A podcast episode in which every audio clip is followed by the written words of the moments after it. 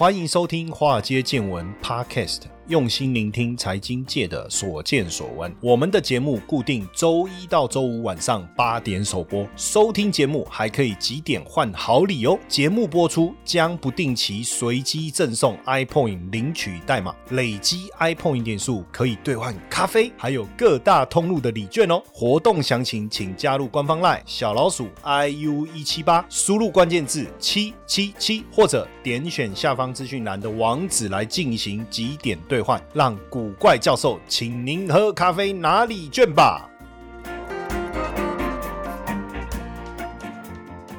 好，大家好，我是古怪教授谢承彦，哎，欢迎大家收听我们的节目。不知道大家有没有很惨呢？为什么这样讲呢？因为最近网友说宇宙最惨是什么？你觉得宇宙最惨是什么？他说人在上海，钱在 A 股。然后老公还做房地产，哇，这么惨哦！人在上海，哦，对不对？因为上海封城嘛，钱在 A 股，因为 A 股大跌嘛。然后老公去做房地产，因为房地产套牢。那更惨的是自己还加入那个婷秘密在卖面膜啊啊！哎，好这样子，好了，这这不要这样，所有的惨事都被我们遇在一起，好像也是蛮蛮人生有这么悲哀吗？是不是？当然确实啊，从去年九月开始算了，上证指数最多跌掉二十三趴，那深圳指数也跌到三十四趴，那重灾区国企指数从去年二月也是一路跌哈，最大的跌幅也超过五十帕。那当然，华尔街也预期说，在这一个没办法，这个就动态清零哦政策之下哈，中国经济可能会比二零零八年全球金融海啸的时候更惨。所以我们看今年第一季中国的基金啊，就是投资的金额募集的时候，不是要去 IPO，就是就看有多少人要募集，对不对？就只有募集到十四亿美金哦，那这个是比前一季哈哦还。少了七成哦，少了七成，甚至这一两年绩效夺冠的大陆的避险基金呢，也都把整个股市的铺险部位降到零哦。那当然也是因为这个中国坚持动态清零哦，冲击了经济。所以呃，摩根斯坦利最新的报告是说，今年中国的经济成长会下修到四点二，这个是过去一个月内第二度的调降哦。那摩根斯坦利在这个月初其实已经降过一次，从五点一降到四点六哦，降到四点六。那也因为对。大家对中国基本面的一个担忧哦，所以资金是加速的。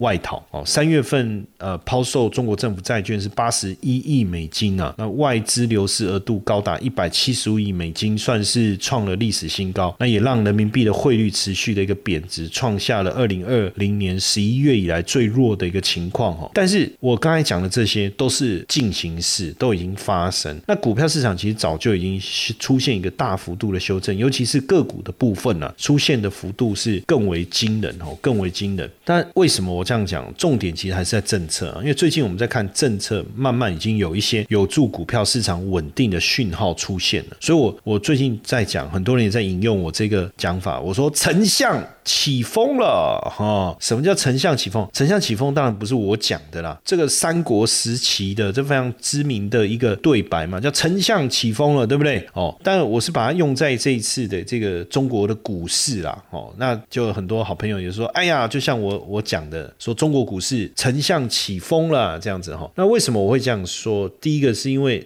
中国的央行跟外汇局公布了金融救市二十三条，要去支持这个受困的主体，受困的主体来纾困了哈，去增强这个实体经济，包括也要促进这个出口，等于算是释放出了这个政策红利哦。那不只针对资本市场，对整个社会跟经济政策的力道算是相当大的。这个当然对资本市场算是有利的哈，而且外汇的存款准备金率。在五月十五号开始要下调，从百分之九下调到百分之八，同时呢又把这个股票交易的过户费哦下调百分之五十。那这个对股票族来讲哦当然是好消息啊，对不对？过去有没有调降过？调降这百分之五十有没有调降过？过去有三次调降这个 A 股的交易过户费，一次是二零一二年六月一号，还有二零一二年的九月一号，还有二零一五年的八月一号。这个其实调降其实都是在熊市后面。在这样的一个政策的反应之下，后面的股市其实慢慢都稳定下来。那当然，这个这一波跌最凶，应该就是科技股嘛，对不对？像互联网这一类的股票，哦，十四个月之前的高峰到现在的整体来讲，累积下跌百分之六十，有的更多了，有的跌到八就趴九十趴的都有。但平均来讲，在跌百分之六十哈。目前哦，如果按照这个高盛所发表的报告来看呢，目前所预测本一比哦，什么叫预测本一比？就是我去估你未未来的获利，来去计算目前股价的位阶，这个叫预测的本益比哦，大概十七倍左右。那动态本益比是不到一，动态本益比什么意思？就是我把这个本益比算出来以后，我再除以这个获利的成长率，算出一个是叫动态本益比哦。那大于一就是股价偏高，小于一叫股价偏低哦。那从本益比的这个计算来看，也比这个美国的同业估值大概折让了超过百分之三十有了哈。而且这一波的大回档，沪深三三百的本益比也不到十二倍，也低于过去五年平均的十三点多倍哦。所以。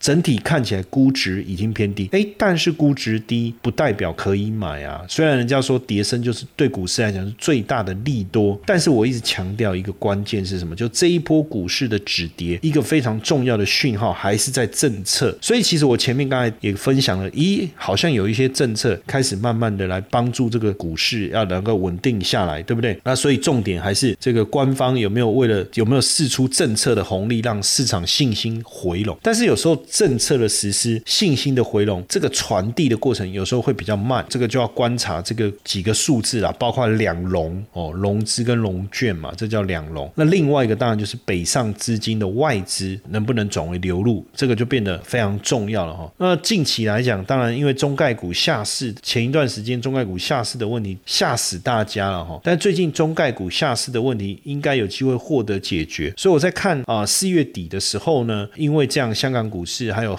国企股哦，就大涨。那当然，因为现在呃，香港恒生指数里面很多的这个股票跟国企股其实是高度重叠的，然后高度重叠，大概只有呃三分之一不太一样哈。其实大部分的也都重叠的哈。那当然，中美。监管双方也在谈判，希望能够解决中企的审计问题哈。那中央政治局也强调说，哎，要促进平台经济健康发展，对不对？那当然，在这样的一个政策的角度之下，相关的这些中概的科技股哦，就。开始出现飙升了哈，就开始出现飙升。当然，疫情要稳住啊，经济也要稳住啊，对不对？股市也要大涨啊，是不是？所以政策面的做多，也让大陆的效这些相关的股票就酝酿开始上扬哈。其实整个政策来讲，几个做多的方向啊，包括财政支出的一个增加，企业纾困，包括拉动一些有效的投资，还有包括就业的辅助哦，然后降低通膨的压力等等啊，其实都是有机会来刺激股。市，其中有一个我觉得蛮重要的，就是呃松绑对科技监管的松绑，因为这是这一波 我觉得跌最凶，也让大家觉得最头痛的哦。当然现阶段考虑的是说，只要这些科技巨头呢释出百分之一的股权给政府啊，那当然对企业的决策就有能够有这个监督跟影响力。所以像中国官方，当然在五一长假之后就召集了大型的科技业者座谈，也那也承诺说监管机构不再提出整。改要求或突然开出罚单，当然这就是一个蛮重要救经济的一个措施了哈，救经济的措施。其实中国政府在某一些网络企业已经持有一趴的股份哦，像这个 TikTok，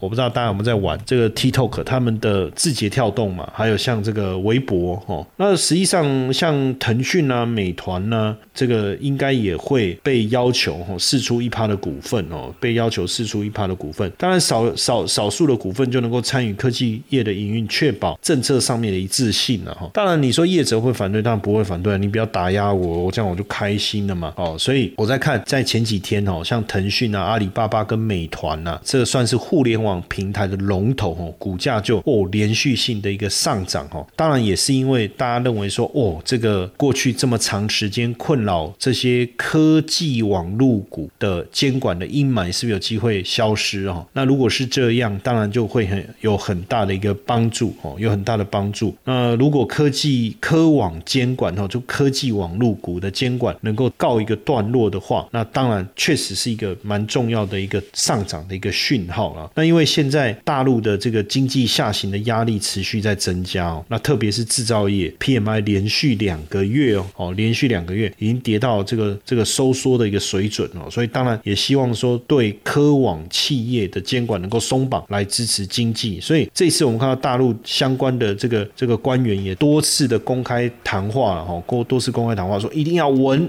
一定要问哦，爱敢问来哦，那当然也开始有一些安抚嘛哈，那所以当然要入股科技股百分之一，这个我觉得当然就是一个很象征的意义，因为你基本上你用什么方式转让也好，馈赠也好，向政府来提供股权，当然你说拿百分之一能干嘛？当然他也不是说为了要分红或什么，重点就是哎，我来好好的盯着你们是不是有没有好好的在做事啊？是不是哦？不要再违反政府的监管措施，因为其实从去年开始，其实很多这个科网的相关的企业，科技网入股了，我们叫简单科网哈，呃，都有积极跟着官方的政策来做调整哦。那当然，所以我们也认为哦，针对这些大型的电商网络平台的监监管，应该能够告一个段落啊，应该能够告一个段落。而且重点是，这些企业本来就是呃一些年轻人找工作的一个首选啊，你你把它打死成这样子，大家年轻人也没有没有办法工作，没有地方就业，那怎么办？对不对？所以放松监管，这应该也确实是必要的这个道路了哈。那呃，真的是我我我就讲说，这些电商真的是差一点要遭遇到团灭哈，遭遇到团灭。接下来就是我们今天的彩蛋时间，iPhone 联系代码 A 六五零二。那当然，这个中国证监会也表示要拟定要来修改这个大陆的企业赴境外上市相关保密跟档案管理的规定了哈。那当然，这个也确实是算是让步来符合美国上市公司监管的一个要求。那真的这过去几年，真的中国跟香港的股市真的是经历我们所谓的这个云霄飞车哈。那只有往下没有往上。那你看三月十一号，美国证监会要把五家在美国上市的中国公司。列为有退市的风险，当然就导致了三月十四、十五中国跟香港股市大跌一个非常重要的原因啊。那当然现阶段就到底为什么中中美之间的监管会存在冲突？这个要从二零二零年底。来谈起，因为当时川普签了一个外国公司问责法哦，让它生效。那这个法案就要求说，在美国交易所挂牌上市的外国公司哦，要遵守美国的审计标准哦，就是二零二零年底川普当时签署的这个外外国公司问责法的 The Holding Foreign Companies Accountable Act。哦，要讲一下英文哦。有时候太久没讲英文，要练习一下。那外国公司问责法规定说，如果外国公司连续三年没有通过美国公众公司会计监督委员会，看怎么那么长啊？简单来讲，就是连续三年没有通过审计啊，哈，公哈 Z，那就禁止这些外企在美国任何交易所上市。连续三年嘛，哈。那美国的这个，当然这个审计监督委员会，这个是在二零零一年安兰公司，我不知道大家记不记得这个？有机会再来讲这个。是，他们英文叫安安安安澜 Enron 啊，导致了一个很大的诈欺案，才会有这个审计的一个要求。那不过这个规定当然就跟中国的法律法规有一些冲突。为什么？因为呃，在中国他们的法律规定说，审计底稿档案要放在境内，境内就是放在中国自己境内，因为你中国公司当然放在中国境内哈，因为会涉及国家机密啊、资讯安全啊、国家主权等等啊。那所以如果境外机构呢要对中国公司来进行审查，就要得到中国。监监管层的同意哦，当然，这个二零一三年中美双方也签了一个合作备忘录，可是呢，还是没有办法完整的获得所有所需要的审计底稿哦。那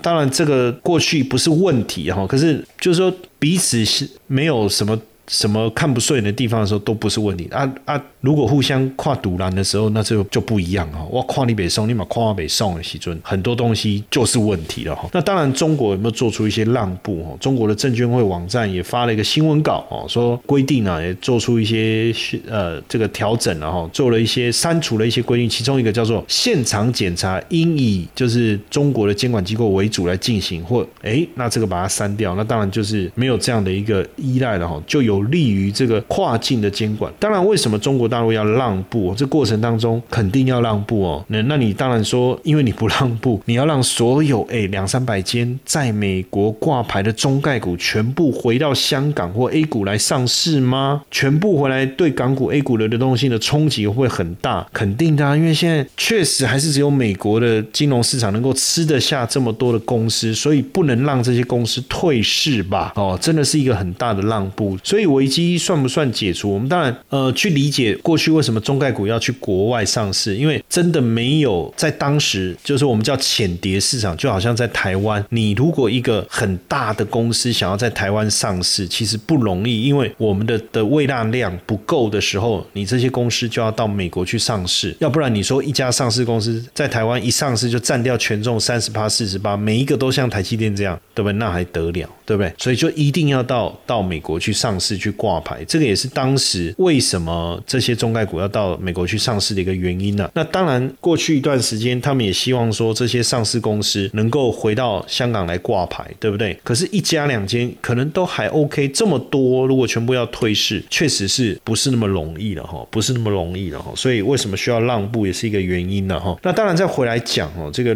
中国人行降准了一码哦，那就我在讲很多的这个宽松的措施，其实慢慢的能够刺激股市市的一个稳定哦。那中国人行下调金融在四月底的时候下调金融机构存款准备金率零点二五个百分点哦，释放长期资金大概是人民币五千三百亿哦，来入市来救经济哈，来入市来救经济。当然这一次的降准哦，当然呃主要也是希望给一些呃小企业啊，包括农业、农村、农民的一些支持哦，农业的支持。那当然这种宽松政策确实对实体经济往往会有一个比较大的一个帮助哈。那从二零一零年以来啊，中国人行十六次全面降准公告以后，二十个交易日啊，大部分哦就就是就是我们取样啊，那十一次上涨，五次下跌哦，平均涨幅也有二点二哈。当然降准不一定是底部哈，但是至少货币政策宽松对。近期相对紧张的这个入股来讲，确实一定是有一些帮助哈，包括对房地产市场也是有一些这个这个注意在嘛。那如果对房地产市场是好是好的一个讯息，那自然原本大陆房企的这个流动性的压力就会下降哦，就会下降。所以接下来如果更多的这些货币政策宽松的货币政策工具能够出来，对于不论是物价的稳定也好，对于这个消费需求的提升来也讲来讲。也好，都有一些帮助哈，所以受到监管压抑许久的这些大陆的平台业者，真的有机会谷底翻身哦。因为其实四月底哈，这个中共中央政治局的会议就提出来说，要促进平台经济健康发展哦，完成平台经济的整改，要实施常态化的监管。我觉得这几个字就变得非常非常的重要。所以这个讯息出来，当然就先让阿里巴巴、美团啊、京东这些股票哇，就就开始。先有一个比较明显的一个一个上涨哈，那当然现阶现阶段来讲，这样的一个涨势的一个出现，当然就也有助于这个啊相关的 ETF 啦哦，相关的投资的标的能够稳定下来哈，稳定下来。因为就像我们之前有跟大家聊过这个中信中国五十，对不对？哦，都讲中国五十，它就是一个一个指数嘛哈。那过去确实出现了相当大的幅度的一个修正，大幅度的一个修正。那当然大家就会比较担心在这个过程当中，但是我们就看到说政策面上面的一个帮助呢，也就是让这些相关的个股啊开始出现比较稳定的一个状态嘛，比较稳定的状态。那基本上中国五十里面的这个指数的成分股占比在前面的，其实就是腾讯、阿里巴巴跟美团哦，加起来大概就占了四成。二十十四，对，将近四成。所以只要腾讯跟阿里巴巴能够稳定下来，其实这个中国五十这个指数啊，它的走势自然就能够稳定下来。当然，其他还有包括像什么京东啦、网易啦、百度啦等等哦。但是更重要的，我觉得就是在腾讯跟阿里巴巴两个的走势能不能稳定下来，还有包括美团。所以当政府的政策啊能够在这边松绑的时候啊，对这些这个这个个股的表现。自然就稳定，就有一些帮助哈。那只是说前前几天不是又传说什么央视报道说杭州国安局对马某要采取刑事强制措施，导致突然之间阿里巴巴又又突然之间跌了哈。结果发现说这个不是马某，这个其实是马某某。哎，其实这个很乱哦，我觉得。哦，这个讯息乱发了。后来又报道说其实是马某某，然后跌势就收敛化又没事了哈。当然，这个那狼在衰的时阵哦，洗不啊嘛净菜龟啊，不不净不啊洗菜龟，还是洗菜归洗不啊啊青菜啦，就是你要说。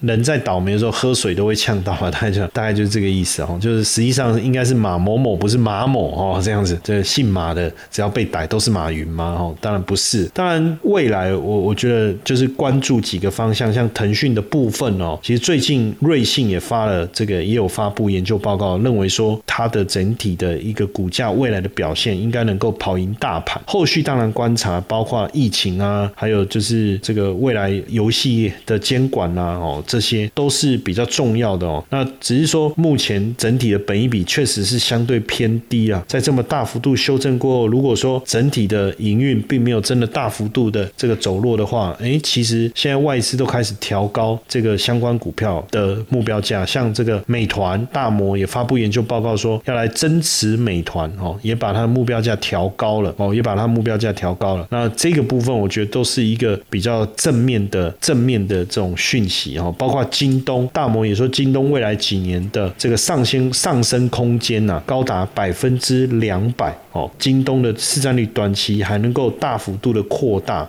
哦，都看好他们未来的表现。而且从三月中啊，哈，这个互联网相关的区块开始反弹嘛，尤其是这个中国互联网五十这个指数啊，哈，就是我们刚才讲的代表这几个比较重要的股票，所以已经开始有一些价值派的经纪人开始进来这个呃逢低布局相关的这些类股。为什么？因为他们发现说有有些开始加码，像这个美团哦。甚至快手，甚至也有大幅度的加码，把它的比例哦放到前几大股票当中，也是因为他们认为说，哎，这些股票还有包括腾讯啊，不论他们从价值的角度去看，其实都发现他们已经是属于价值被低估的这个股票了哦。那所以呃，这些价值派的经纪呢，已经开始大幅度的加码这些互联网的股票。当然，有有大家也在思考说，那到底它是一个一个这个这个这个春光。乍现还是触底反弹哦？其实我刚才一直在讲哦，其实从监管监管政策跟流量来看，这个当然是互联网平台持续长期下跌一个主要的原因呢。那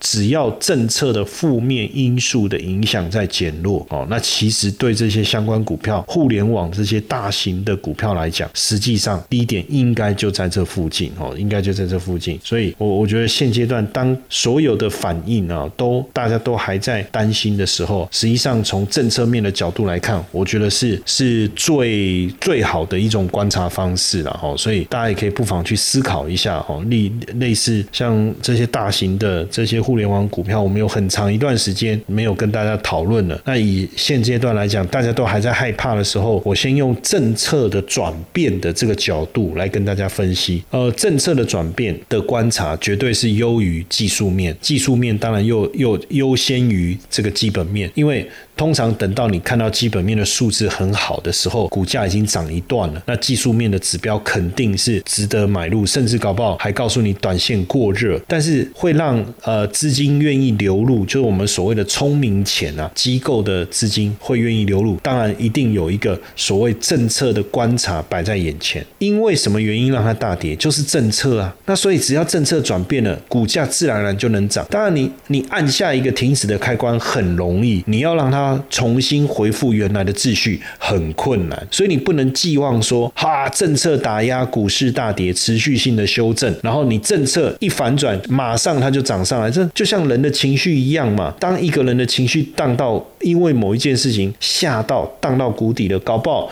他还会出现这个这个重大创伤症候群，哪有办法说走出阴霾就走出阴霾，对不对？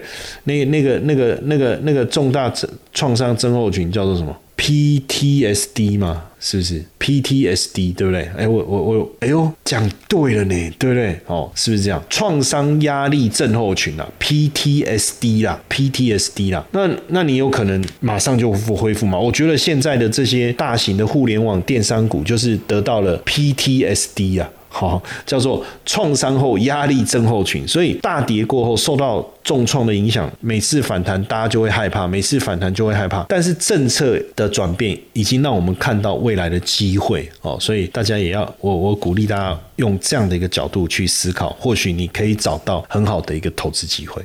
嗨，各位听众粉丝们，大家好！我们也感谢 Mr. Bus 邀请华尔街见闻来合作这一次的支持回馈计划。嗯，如果你喜欢我们的节目，而且愿意实际的啊来支持我们的华尔街见闻，大家可以直接变成我们华尔街见闻的 sponsor。你可以选择呢一天不到十四元的定期赞助方案，这个方案呢可以额外解锁更多的隐藏版的内容，提供给大家更深入的财经资讯。好。很多同学会说：“我就是喜欢古怪教授，我不要承诺，我不要回馈，我只要抖内。”好，没问题，没问题。那大家就可以选择我们制定的金额赞助方案，弹性支持，没有压力。那希望大大家持续支持我们的节目，那也不要错过我们的赞助回馈计划，因为大家的小小的支持，对我们华街见闻的团队啊是最大的鼓励。那详情可以点选资讯栏的赞助连接，立即下载 Mr. Box 成为我们的 sponsor，好不好？大家一起来支持我们。